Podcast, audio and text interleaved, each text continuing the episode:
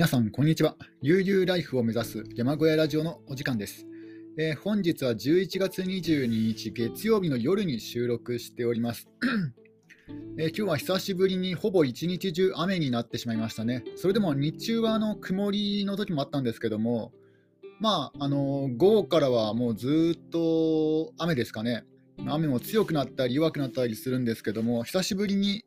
えー、秋晴れではなくて、え天気の悪い日になりました。なので今日はですね、あの山林開拓の方はしておりません。で、えー、今日の話題はですね、な何何かと言いますと、えー、最近のニュースで知ったんですけども、なんかちょっと今日も喉の調子が良くないですね。ちょっとドリンクを飲みます。えー、今、新型コロナで、ね、あの仕事を辞められた方、あるいは、えこの不景気で、え職探しに困っている方、であとはですねブラック企業に勤めていて、もうそろそろ、えー、独立したい、あの仕事を辞めたいで、何かね、新しいことを始めたいと思っている方もいるんじゃないかなと思います、あの脱サラってやつですね、いわゆる。であのそういう方に朗報なんですけども、えーと、新規収納、まあ、新たにですね農業を始められる方に国の方から1000万円が一括で支援されるというニュースを、えー、見つけました。あまりこれ大きく取り上げられていないんですけども、なんかすごいニュースですよね。あの、もともとは、まあ、前から2012年からですね、まあ、すでに似たような、えー、仕組みはあったんですよ。あの49歳以下の方に、えー、690万円、まあ、5年間で、5年間トータルで690万円支援しますよっていうね、そういう仕組みがあったんですけれども、新たに2022年、まあ、来年ですね、来年に、えーと、一括で1000万円が支援されると、ただその代わり条件があって、えー、10年間、えー、10年間続けないと、農業を続けないと、全額返してくださいという、もう本当になんだろう、このなんだろうメリット、デメリットがですね両極端な、えー、そういった、え補助金制度があの始まるようです。まあ、でもあの今までは690万円だったので、それがですね一気に1000万にあのなりますので、これはかなりですね、まあ、すごいことなんじゃないかなと思います。で まあ、まだこのニュースが出たばっかりで、ですね、まあえーと、1週間ほど前に出たニュースなんですけども、まだ詳細が、えー、あ10日ぐらい前か、10日ぐらい前に出たニュースなんですけども、なんか詳細がですねまだはっきりとしていないので、どこまでね、あのー、決まってるのかで、どこまで融通が利くのかわからないんですけども、えー、一説によると、え奥さんがいる方、えー、単身者で1000万で、奥さんがいると1500万円もらえるんじゃないかというね、えー、そういう話もあります。まあ、これはあの確定情報ではなくて、あくまであのネットネットのね、あのソースがちゃんとしっかりしていない情報ではあるんですけども、まあ、1000万ではなくて1500万円もらえるんじゃないかというね、そういう話もあります。まあ、まあ、それはまあ置いといて、それでもあの1000万円はもらえるという、えー、話になりますので、結構ね、あの氷河期世代、多分おそらく氷河期世代へのケアだと思うんですけども、49歳以下ですね。うん、なので、あのー、うん、もし今、脱サラして、えー、新たに仕事を始めたいと思っている方で、農業に、もともと興味があった方、これはすごいね、ビッグチャンスなんじゃないかなと思います。えー、とりあえずですね、あの簡単にニュースを、え読んでみますと、えー、就農者に1000万円の一括支援。で、これ、初期負担を軽くするためと、あとはですね、担い手を育てるために、えー、行われるそうですね、農林水産省が、えー、2022年度、まあ来年ですね、来年、で、あの49歳以下とあるんですけども、確か、あの これはあの独立した年齢、えー、新たに農業をあの収納して独立開業する年齢が49歳以下だった気がしますね。ここもちょっとまだあやふやなんですよ。あの自分もこの農業農業自体未経験であんまりこうねあのこういうこっち系の勉強をしたことがないないので本当にこうニュースの記事をですね、まあ、いくつか見て、えー、話してるだけなんですけどもで、えーと機械とかねあのトラックとか、えー、そういったねそういったものって結構高いじゃないですか、トラクター買うにしても。だから、えー、そういう負担を減らすために、一気に一括で、あいや、最大で1000万円ってありますね。だから1000万円じゃない人もいるのかもしれないです。うん、最大1000万円を一括で支援。で、あとは、えーと、就農者を指導する農業法人などへの助成機関をえー、従来の2年間から5年間に延ばすということは5年間修行できるってことなんですかね。今までは2年間修行していたけども、5年間修行できるってことなんじゃないかなと思います。で、まあ、今、えー、農業をする方が減っているので、であとはですねあの農業を始められる方の経営が安定するように、あるいはあの、ね、長く続けてもらえるように、えー、こういう、ね、仕組みを作ったようです。で でですね、現行制度の場合は、えー、1年目から3年目に、年間150万円。で4年間、4年目から5年目に、年間ですね、120万円、年120万円の、年120万円。で合計すると、最大690万円の支援があるんですけども、これが、えー、1000万円にアップするということですね。で、農林水産省の幹部は、今の制度だと、えー、就農者から初期投資に十分に対応できない、まあそりゃそうですよね、1年間換算すると一あの1年間だと150万円しかもらえませんので、それだったらね、あの初期投資するために一気に1000万円くださいっていうね、そういう要望もあるんじゃないかなと思います。ただ、あの無駄遣いする人にとっては、いきなり1000万円もらっちゃうよりも、まあ、毎月ね、まあ、毎月っていうか、毎年ね、ちょっとずつもらった方がいいんじゃないかなと、個人的には思いますね。うんで、えっ、ー、と、あそうですね。あの、就農者を指導する農業法人へも、えー、支援金が、えー、加えられますので、1.5倍とかだかな？今まで240万円だったんですけども、それが396万円にアップすると、えー、これは農業法人、あの新たに、ね、新規就農者を指導する農業法人への支援ですね。えというね、短いニュースなので、あまりこう情報がですね、そんなに多くないんですけども、あ、ちょっとドリンクを飲みますね。うん。一応、ヤフーニュースのコメント欄を見ますと、えーと、まあ、まあまあ肯定的な意見と、まあ、あとはですね、まあ、あの否定的な意見、まあ、賛否両論ってやつですかね。えー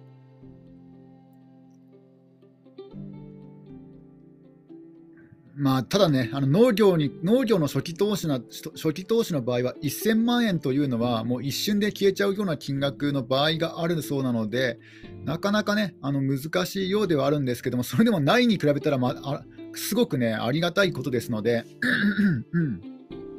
うん、まあ、ただ、えー、全く農業をしたことがない人が、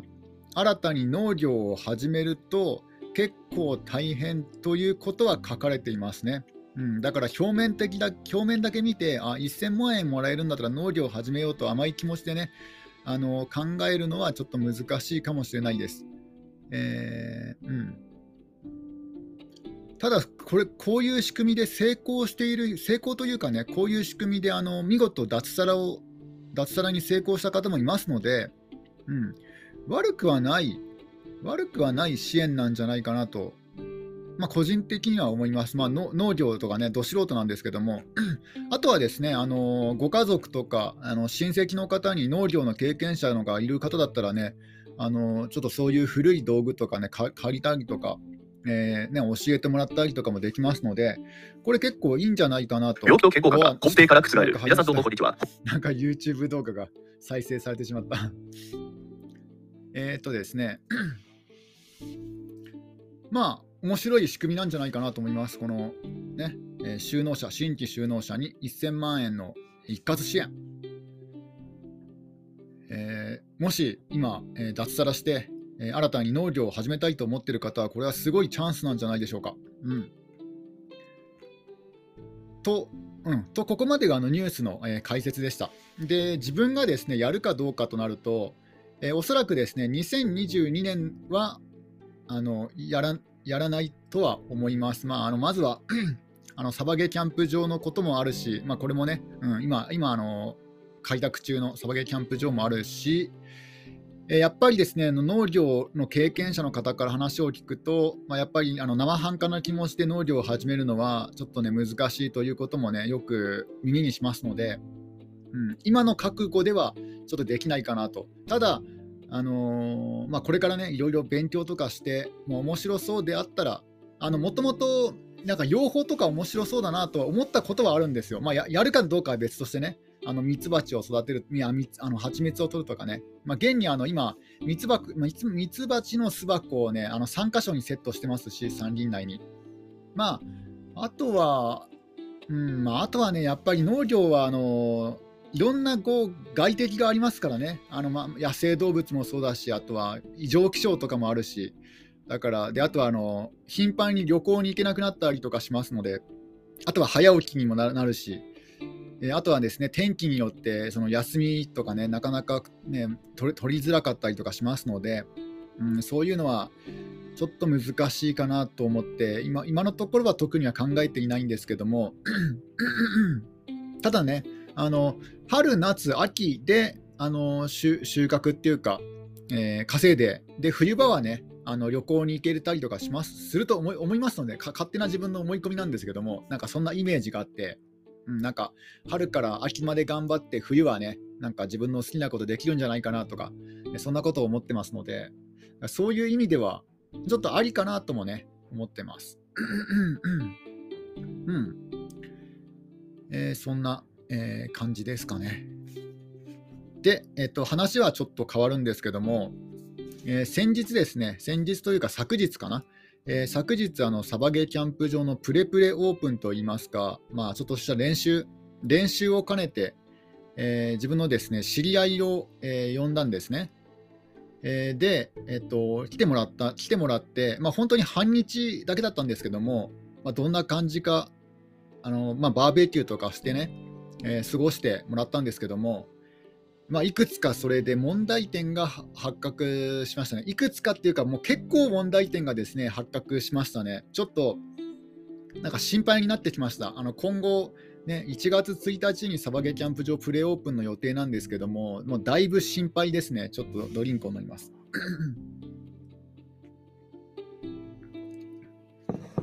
まあ、知り合いということもあって、あまりこう辛口の批評とかはね、されなかったんですけども、まあ、それでもあの、まあ、遠回しにいろいろ要望、要望というかね、まあ、感想を述べてもらいましたので、まあ、それをいくつか挙げようかなと思います。まずはですね、まずはやっぱりあの新入路ですね。あの今回はあの3ナンバー、3ナンバーというね、あのサイズの大きな車、えー、横幅170センチ以上の、えー、大きな車で来られましたので、まず新入路に来て、なんかね、あの遅いなと思ったんですよ。なんか車が止まってから出てくるのに結構時間かかってるのは、なんか全然なんか降りてこないなと思ったんですよ。で、あとは後からその話を聞いたら、えー、なんかその車はあのスライドドアの車ではなくて、えー、なんだろう、あの、なんだ、横に開く感じの車だったんですよ。もともと 3, 3ナンバーの大きな車で、なおかつあのドアをですね目いっぱい開けないと出れない車なんですね、スライドドアではないから。まあ、要は引き戸ではない普通のドアなんですよね。で、えーとまあ、そういうこともあって、もともと狭い侵入路だったので、ドアがつっかえて、なかなか出にくかったと、まずそこが1点、あのやっぱり3ナンバーちょっとむず現状では難しいかなと。で今後、雪とか積もったら余計こう道幅が狭くなるわけじゃないですか。だから完全に、そうなると完全にもう3ナンバー、3ナンバーの車だと、もうアウトなんじゃないかなと思いましたね。うん、まずそこが1点ですね。進入路が狭い。うん、で、あとはですね、あとはその、えー、サバゲーキャンプ場に来てもらう前日にですねあトイレをきれいにしようと思ってあの自分が作った簡易水洗トイレの、まあ、トイレの便器をですねきれいにしたんですよ。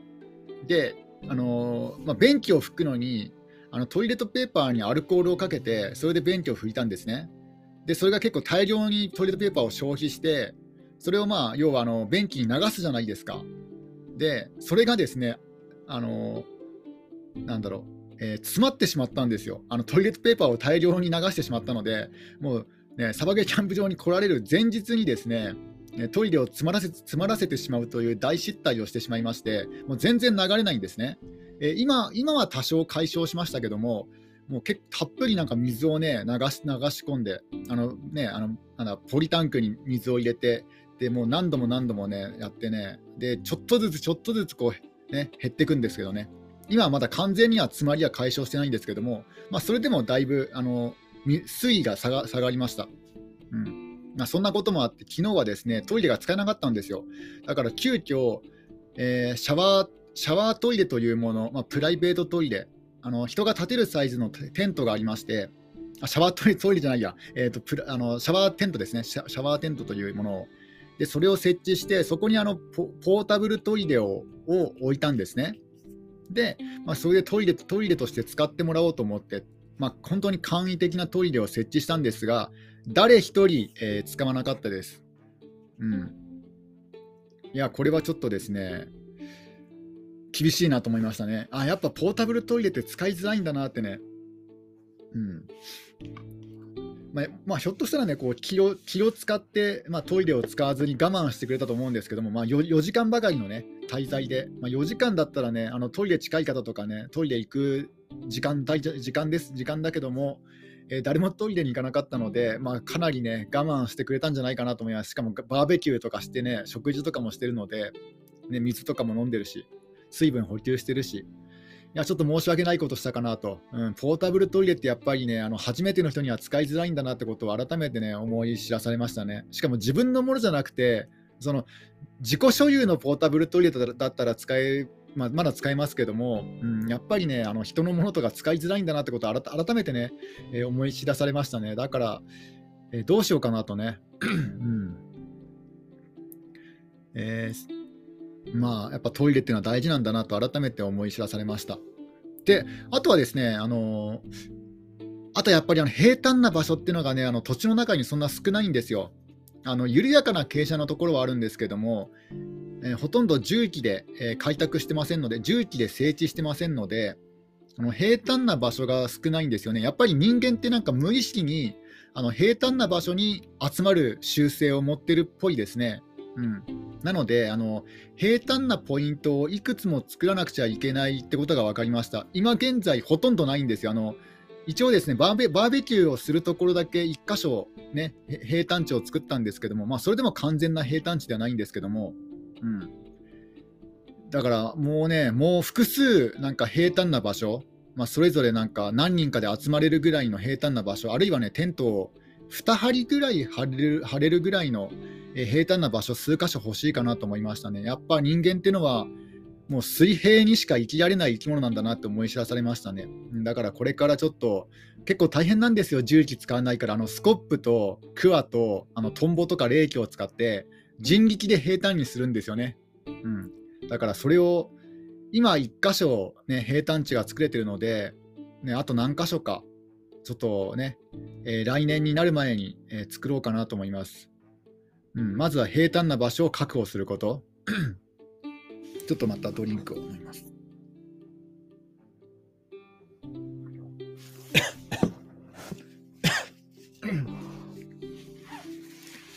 えー、あとでめ、あとはですね、うん、あとはでも あとはそのぐらいかな、特にですね、えー、ああと一番大きなデメリットは、あのやっぱり自分の山小屋が目立ちすぎる。あのもう明らかに人、もうなんだ、えー、キャンプ場からしてみると、キャンプ場だと、まあ、要はあの管理棟ってありますよね、管理する、管理人があの常駐しているところ、管理棟、まあ、あの中にはね、えー、管理棟がなかったりとか、あるいはその管理棟があっても、まあ、夕方になるとね、あの管理人さんが帰って無人になるところとかもあるんですけども、でも自分の場合は自分が住んでいるところの山林、でサバゲキャンプ場をやるつもりですので、まあ、要は自分がいるいるんですよ、24時間。だからなんかそれがですね、ちょっと気になるというか、うん、なんかね、あのー、うん、なんかね、こう安全安全ではあるけども、安全というかね、あの管理人が常駐しているから安全ではあるんですけども、まあ、むしろ、ね、ちょっとね、水を差してしまっているというか、うん、なんか気兼ねなく使うには、ちょっとね、あのーまあ、邪魔な邪魔というかね、まあ、邪魔なんじゃないかなっていうのもちょっと感じましたね。うん、しかも、一番目立つところに山小屋山小屋が立ってますからね、もう入り口の一番、もう一番、一番入り口に立ってるんですよ。山小屋が。だからあのテントを張っても、まあ、要はほとんどの場合自分の山小屋が目に入るんですよね。うんまあ、場所によってはね自分の山小屋が完全に見えなくなるところもありますけども、まあ、まだそういうところは開拓不十分で、えー、平坦を作ってないんですよ。で緩やかな傾斜でもないんですよ、そういうところは。だから、緩やかな傾斜のところからはほとんど自分の山林が見えますので、で夜になったらね、明かりもつくし、でだから、ね、そういうのがあるから、ちょっとね、あの気兼ねしちゃうようなことは言ってましたね。うん、それが結構大きなデメリットかな、まあ、これはもうどうしようもないんですけども、まあ、今のところこれがデメリットでで、逆に言うとメリットは何かというと、あ結構、鶏がですねあの良かったですね。あの鶏、最初は結構なんだ人見知りしてたんですよ。でもしばらくすると慣れてきて、あの自分からね、鶏からこう人に向かってね、あのえー、足をですね、えー、下半身の足をつつくんですね。まあ、これも痛くないような感じでつついてくるんですよ。うん、なので、えー、結構スキンシップが取れていいかなと。えででね、鶏が、なんだ、犬や猫が怖いっていう人はね、いても、鶏が怖いっていう人、まあいないじゃないですか。うん。だから、あの意外と鶏いいかなと思いましたね。うんでしかもお客さんがいてくれれば、鶏なんか放し飼いにしても野生動物に襲われるリスクが極端に減ると思いますので、これなんかね、鶏にとっても嬉しいことかなと思います。にあのお客さんが来てくれることは。うん、で、えっ、と、あしかもですね、あのお客さんがいるときは、あの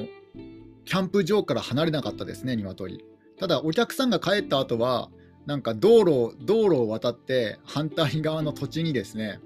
まあ、要はあの前に天に襲われた土地に行っちゃいましたね。もうなんでそこが好きなのか分かんないんですけども、うん、まあでもな、ね、自分が結構夕方4時過ぎて暗くなってきてもなんかねよよその土地にいるのでもうしょうがないから自分がねこう抱っこしてねあの鶏放牧場に戻しましたけども、うんまあ、そういうことがあったんですね。であとはですねメリットというのは、えー、あちょっとコーヒーを飲みますね。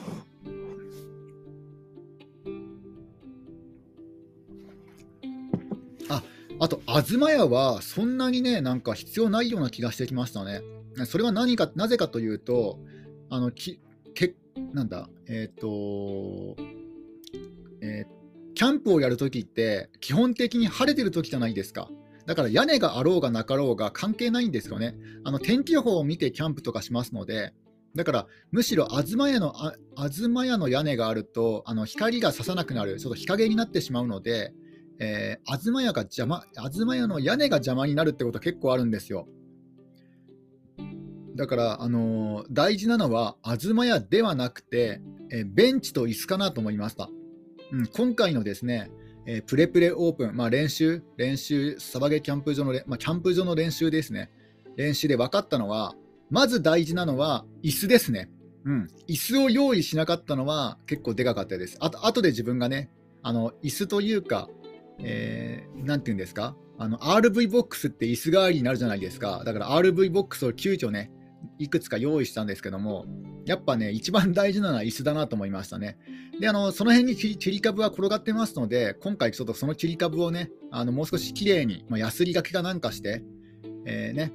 えー、それで椅子を作ろうかなと思います。あ椅子とあとテーブルですかね。うん。テーブル、まあまあ、まずは椅子かなと思いましたね。椅子さえあれば、まあもうね、あのー、バーベキューできますからね。まあ、あとは物を置くテーブルはテーブルもあったらいいかなと思います。でなおかつこう、もう吹きさらしにしますので、えー、雨が降ろうがね、あのー、雪が積もろうが、頑丈なテーブルと椅子、だからよくあの公園とかに行くとあるじゃないですか、なんかテーブルと椅子が。ああいうようなやつをいくつか設置する方が大事かなと思いましたね。あの、東屋を作るよりも。むしろ東屋はそんなにね、大事じゃないなってことが分かりましたね。これ良かったです。あの最初に東屋作ってから後悔するよりも良、うん、かったですね。うん。あとはね、えっ、ー、と、あとはあれかな、薄いタンクと手洗い場でも作ろうかなと思いますね。あの一応用意したんですよ。手洗い、あのポータブル、ポータブルシンクを持っているので、あのポータブルシンクも用意したんですけども、あの肝心のですね水が少なくてあなんかあの足で踏むと水が出てくる手洗い場を作ったんですけども、あ手そういうのがあるんですけども、ポータブル手洗い機が。えー、水をちゃんと用意していなかったので、踏んでも本当にちょびっとしか水が出なくて、結局そのポータブル手洗い機は使えずに、あの自分が使っている立ち水栓、まあ、要は山小屋までね、移動してもらって、そこでね、そこのあのシンクとかそういった水を使ってもらったんですけども、うん、やっぱね、あの水が、やっぱ立ち水栓作る方が先かもしれないですね、あの東屋よりも。うん、で大事なのは、椅子、テーブル、えー、水道場、えーと、立ち水栓っていうのが分かりましたね。うん、立ち水栓はもうね、プロにあの自分ではできませんので、もうこれは水道業者さんにお願いするしかないから、え、どのくらいの、ね、お金でやってくれるか分かんないんですけども、まあ、立ち水栓もいずれは、えー、作ろうかなと思います。うん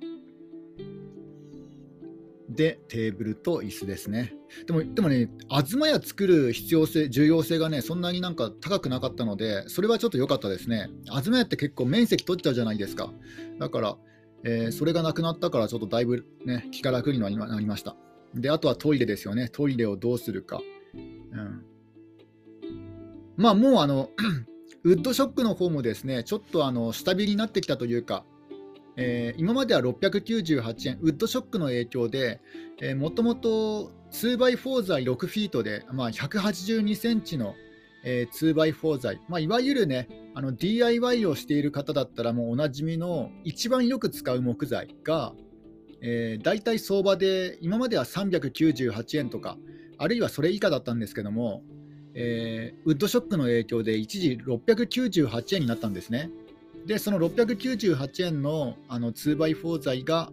えー、今日、ホームセンターに行って確認したら548円まで下がってました。150円、えー、値段がですね下がってました。なので、もうちょっと待てば400円台になるんじゃないかなと思います。で、400円台になったらね、もうもう DIY 始めてもいいかなと。うん、もうそんなにね、金額差、あの大してねでか、でかくはありませんので、400円台、400円台前半になったらあの DIY 開始しようかなと思いますね。うん、ちょっとドリンクを飲みます。